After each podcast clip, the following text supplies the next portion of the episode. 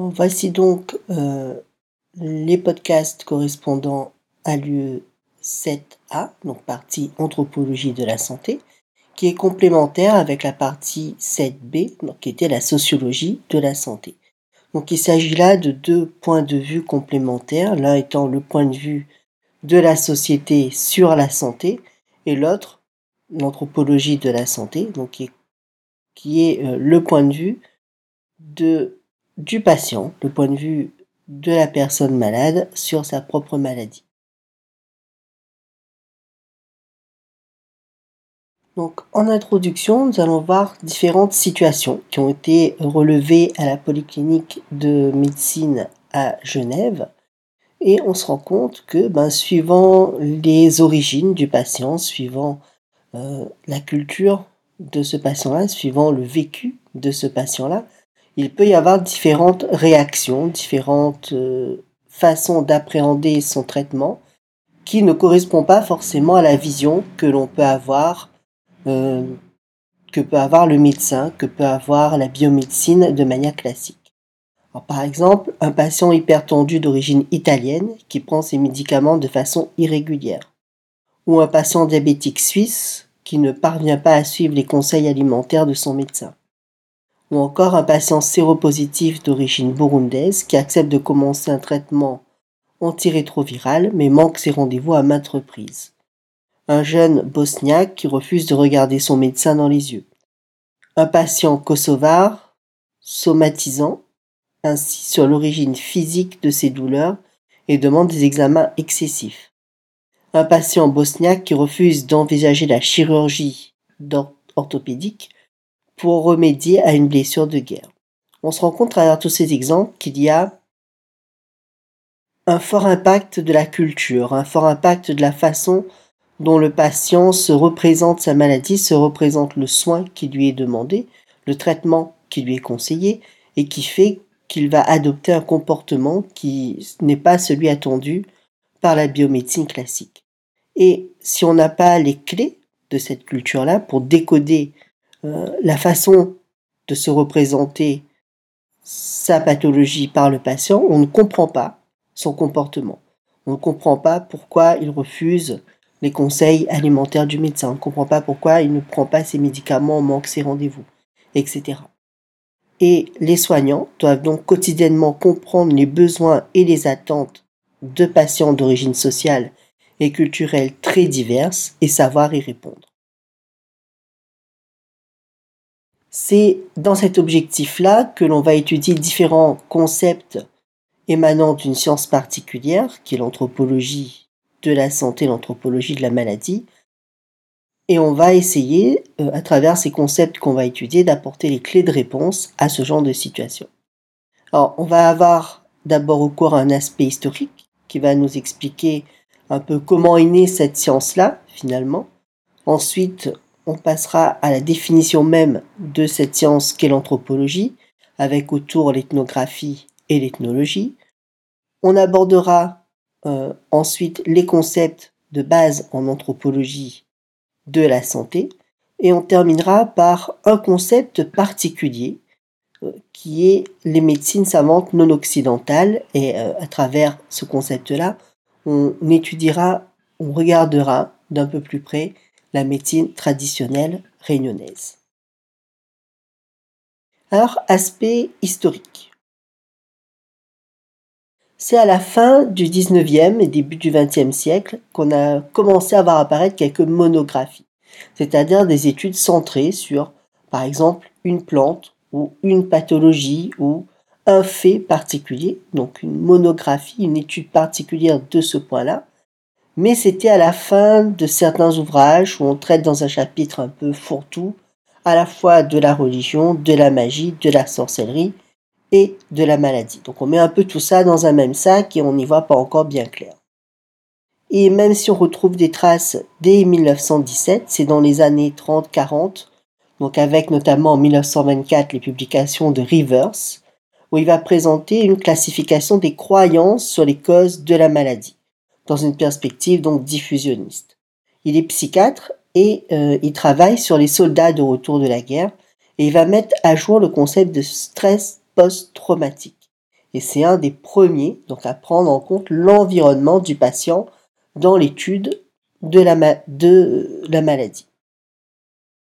Dans son article Medicine Magic and Origin, Rivers montre le lien qui existe entre les savoirs traditionnels liés au corps et les conduites thérapeutiques, c'est-à-dire la manière dont les thérapies prennent sens quand on les réinsère dans le système de pensée dont elles sont issues.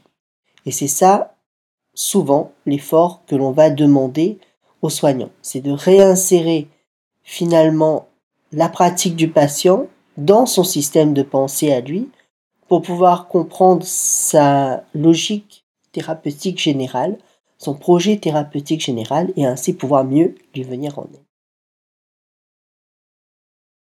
Il y a ensuite Clément, en 1932, qui va affirmer que les systèmes médicaux indigènes sont des institutions sociales qui doivent être étudiées de la même façon que les autres institutions, comme partie intégrante.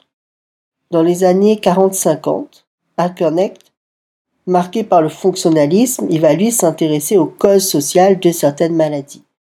Donc il va défendre les conceptions autour de la maladie qui sont culturellement et sociologiquement construites, comme on a pu le voir déjà dans l'UE 7B.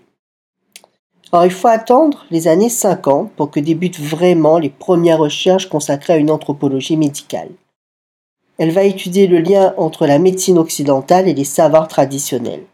Pour les chercheurs de cette époque-là, il s'agit de montrer la naïveté culturelle des professionnels de la santé. Comme on le disait, donc, ben, il faudrait que le soignant puisse réinsérer ce qu'il observe en termes de comportement dans le système de pensée du patient, mais comme il ne connaît pas le système de pensée du patient, pour lui, il s'agit finalement d'un mauvais patient qui ne veut pas suivre son traitement et il n'y a pas derrière la logique de pensée que peut avoir ce patient-là. Les ressortissants des sociétés vers lesquelles s'orienter ces efforts ne sont pas des vaisseaux vides qui attendent d'être remplis par on ne sait quel savoir inculqué par les éducateurs de la santé. Les habitudes et croyances constituent un système culturel élaboré, et on le doit à ça à Benjamin Paul en 1955, et le spécialiste de santé publique ferait bien de comprendre avant de vouloir faire, adopter des habitudes et des idées nouvelles. En fait, ce que nous dit Benjamin Paul, c'est que si l'on souhaite aider une communauté à améliorer sa santé, il faut apprendre à penser comme les personnes qui composent cette communauté. Et cette phrase de Benjamin Paul donc, a été reprise par Byron Goods, qui est enseignant à Harvard en anthropologie médicale. Les travaux, donc, qui ont été conduits par la suite, ont mis en évidence et ont tenté d'expliquer les systèmes de soins et de représentation du corps présents dans de nombreuses cultures, en Inde, en Chine, en Amérique du Sud, en Afrique, et ils ont montré que la médecine occidentale moderne, la biomédecine, n'est qu'un système parmi d'autres et même sans doute le plus jeune, puisque la médecine chinoise euh, date de près de 4000 ans et il y a sans doute autant pour la médecine ayurvédique, peut-être même plus. on se rend bien compte donc que ben, cette jeune culture finalement, entre guillemets, qu'est la biomédecine, pourquoi elle s'imposerait finalement face à de cultures comme la médecine chinoise ou la médecine ayurvédique qui sont bien plus anciennes? Et pourquoi ces cultures-là, finalement, seraient, euh, cette culture de la biomédecine serait prioritaire, meilleure que ne le sont la médecine chinoise ou la médecine ayurvédique? Et donc, comme le disait Benjamin Paul, chacun de ces systèmes mérite d'être étudié en tant qu'institution. Autre exemple, dans les années 1960, donc celui de Shirley Lindenbaum. Donc, elle travaille en Papouasie-Nouvelle-Guinée, chez les Forts, avec un généticien. Et il se trouve que les Forts est un peuple cannibale. En fait, ils mangent les cerveaux de leurs proches une fois qu'ils sont décédés. Et cette pratique-là est due donc à une croyance ancestrale selon laquelle manger le cerveau de ces proches-là finalement permet d'acquérir leur savoir, permet de garder le savoir, le vécu de ces personnes-là à travers la personne qui a mangé ce cerveau. Le problème, c'est que les gens mouraient et on ne savait pas trop pourquoi.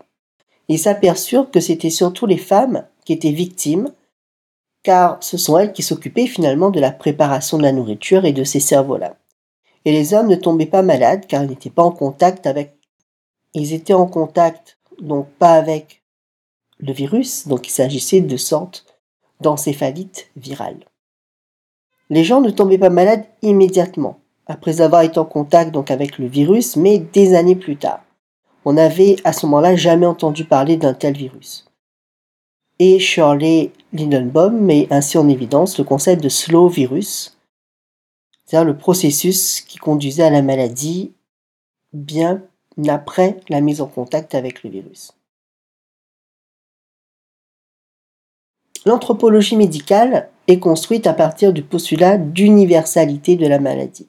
Cette maladie est non seulement représentée, gérée et traitée différemment selon les cultures, mais les modalités de sa prise en charge sont liées aux cultures elles-mêmes et varient en fonction des systèmes de savoir présents dans les cultures qui voient son émergence. Enfin, la maladie, le système de nosologie, s'insère dans un ensemble global constitué de logiques à l'œuvre dans la société elle-même.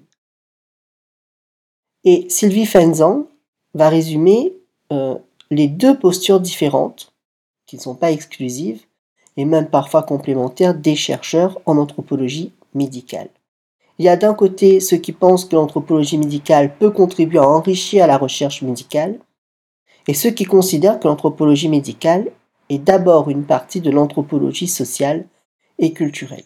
Mais comme on l'a dit, c'est non exclusif et même complémentaire, et le but est bien d'enrichir la pratique soignante et d'enrichir finalement la recherche médicale, que l'on considère que ce soit finalement l'objectif même de cette science, ou que ce soit avant tout un aspect des sciences sociales et culturelles.